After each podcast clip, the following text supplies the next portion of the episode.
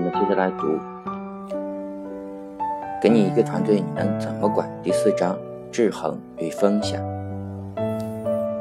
第三小节：不追求尽善尽美的平衡。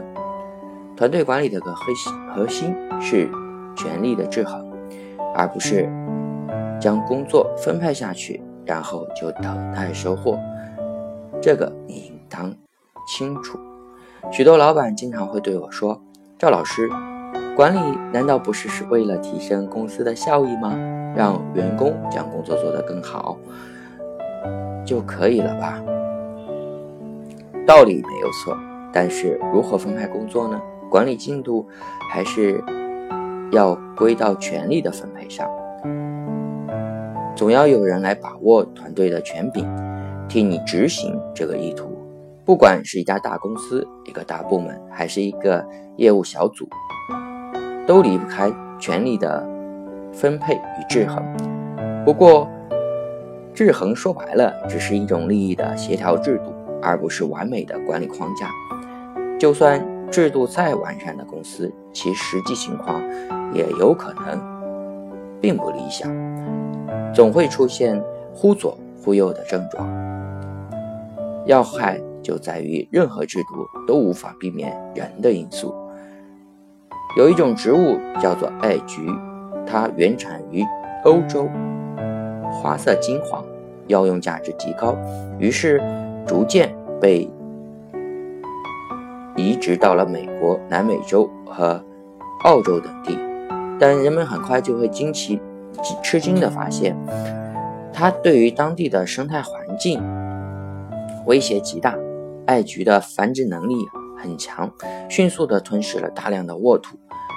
若局势失控，当地其他的植物很有可能会失去生存的机会。另外，艾菊的体内有碧格烷生物碱，毒杀了当地不少无辜的牲畜。当地人一筹莫展，无奈之下向专家寻求良策。专家的建议虽然不可思议，人们还是照做了。很快，惊奇地发现，霸道强悍的艾菊重新变得俏丽可爱。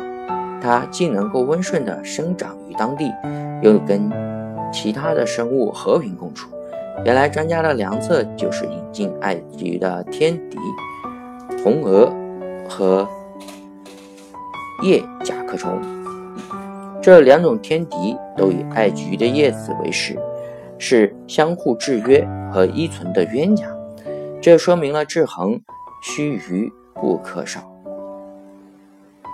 既相互制约又相互依存，既相互克相呃既相克又相生，世界才能够和谐。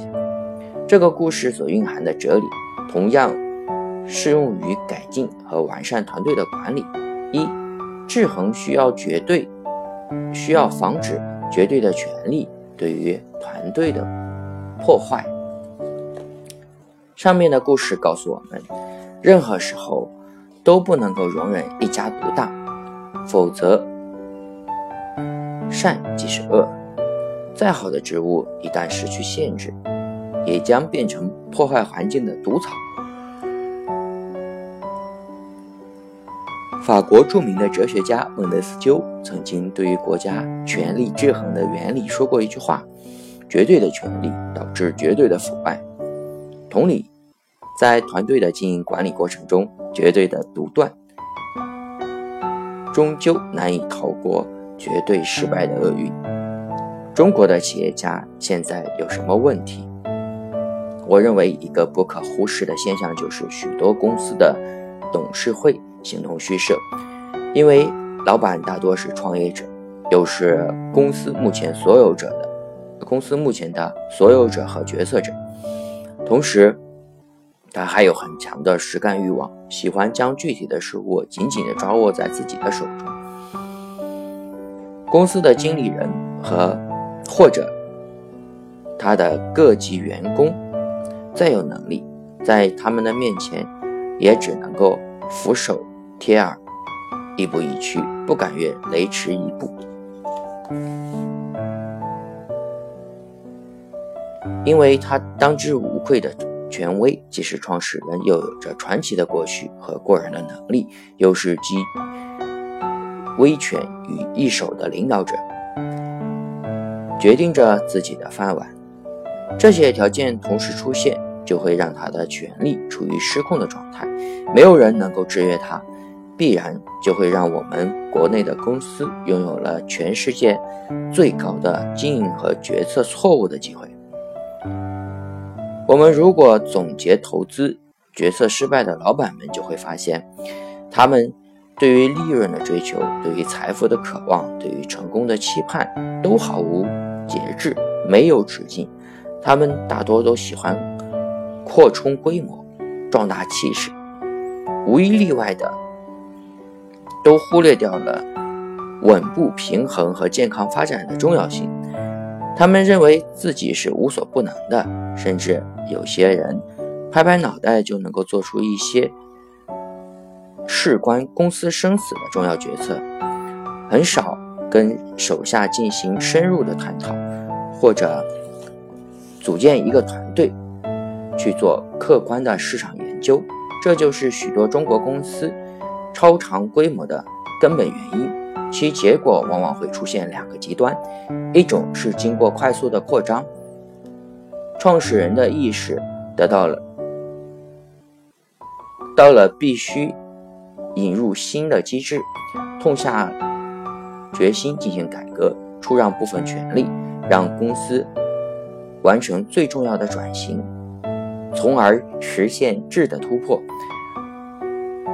另一种则是公司的所有者始终不肯放权，建立制衡机制，实现科学的发展。于是，在度过疯狂的起步阶段后，管理方面逐渐漏洞百出，危机四伏，然后轰然倒塌，走向灭绝。因此，一个团队想要持续的壮大、不断的发展，权力必须有所制衡。否则，对于团队的利益将是最大的损害源。二，最好的制衡是能够平衡各方的利益。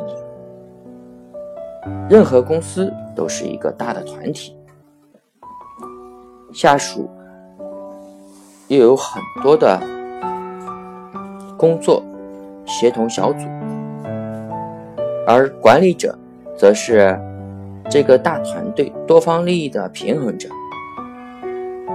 你和员工不但要为了团队的利益努力，有时不得不为了小团队争取利益。从团队的角色来说，其实对于管理者的希望是一把双刃剑。在培训课上，我告诉参与者，公司从基本层面上来说，一方面他希望你可以带好团队，完成任务，达成目标。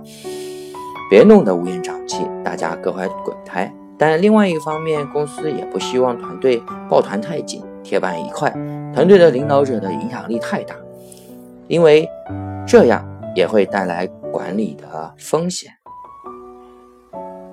有些公司高管一走，后面的人跟着他走，这样的就会使得团队的管理者在公司的谈判空间急剧上升。在这个方面，管理者表现的多种多样，有的人喜欢让团队的气氛和谐一些，上下级的关系会处理的比较轻松融洽，团队看上去上下一心。有些领导者希望团队的成员之间相互牵制，相互牵制，所以会希望他们稍微的发生一些矛盾，要解决好。这个问题其实公司的体制在其中有着相当大的作用。我们当然是要明确一个公司的制度，这是制衡的基础。通过制度，明确的告诉员工，我们的公司倡导的是什么，提升员工的奉献精神。第一靠制度，第二靠榜样。有人做到了无私，我们就把他找出来，给予一些奖励。那些表现好的员工提上来，主要是因为他们能够把很多新人培养得非常顺润。他没有以自我为中心，而是大公无私，你如果不这么做，很多老的员工就不愿意带出新人，那么新人就会一直是新人，不会有很好很快的发展。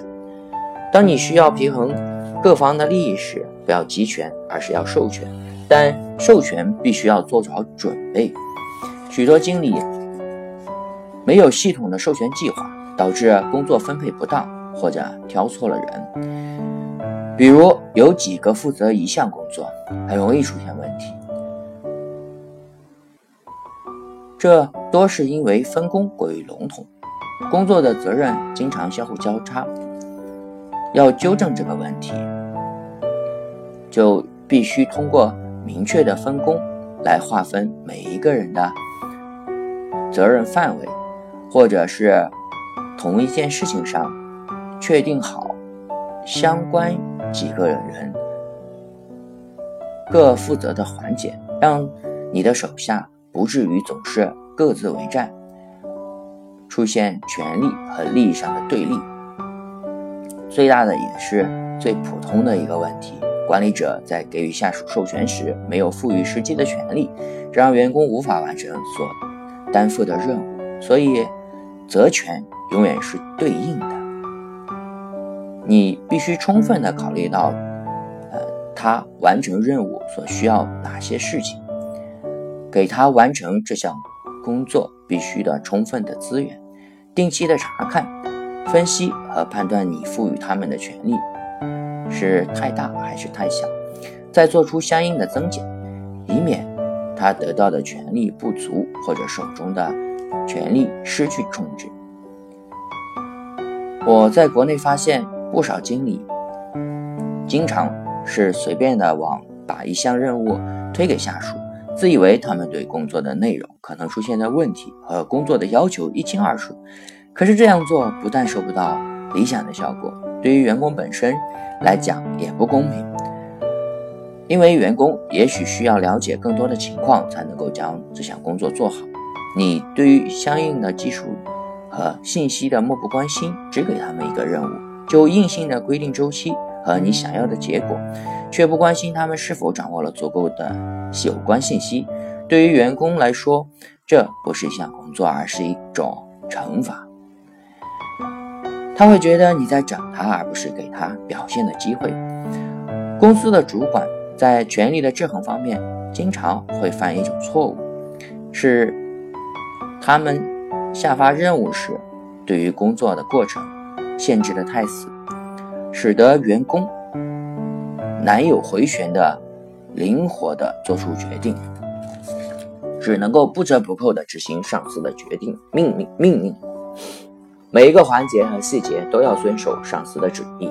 在这种情况下，当一名上司对自己喜欢的方法、办法啊说的太过于强求手下照做，便剥夺了员工自己解决问题的挑战兴趣。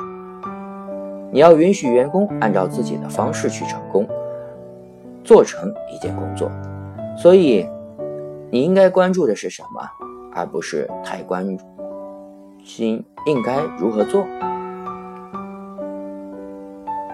应该关注要做什么，而不是太关心要如何做。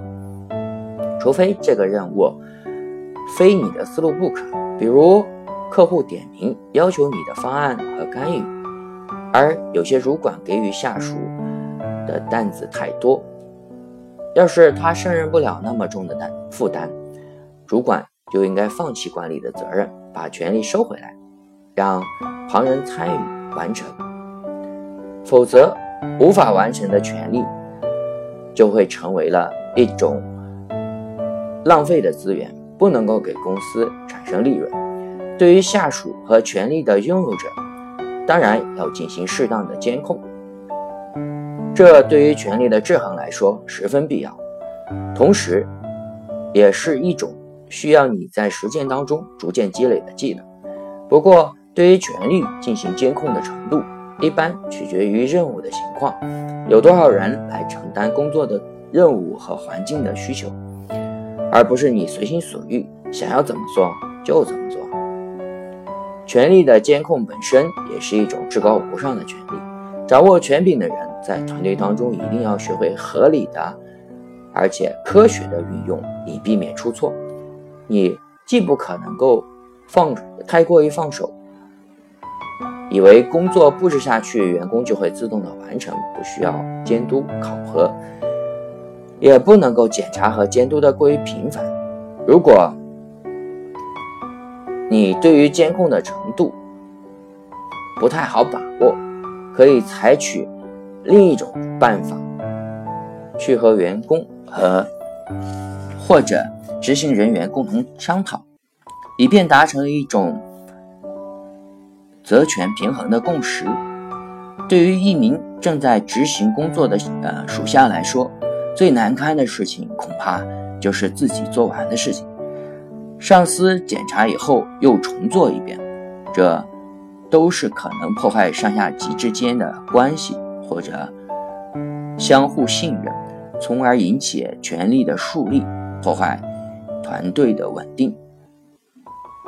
如果你用好了权力的分配艺术，就能够很快的得到丰硕的成果。你将看到这种授权制衡的威力。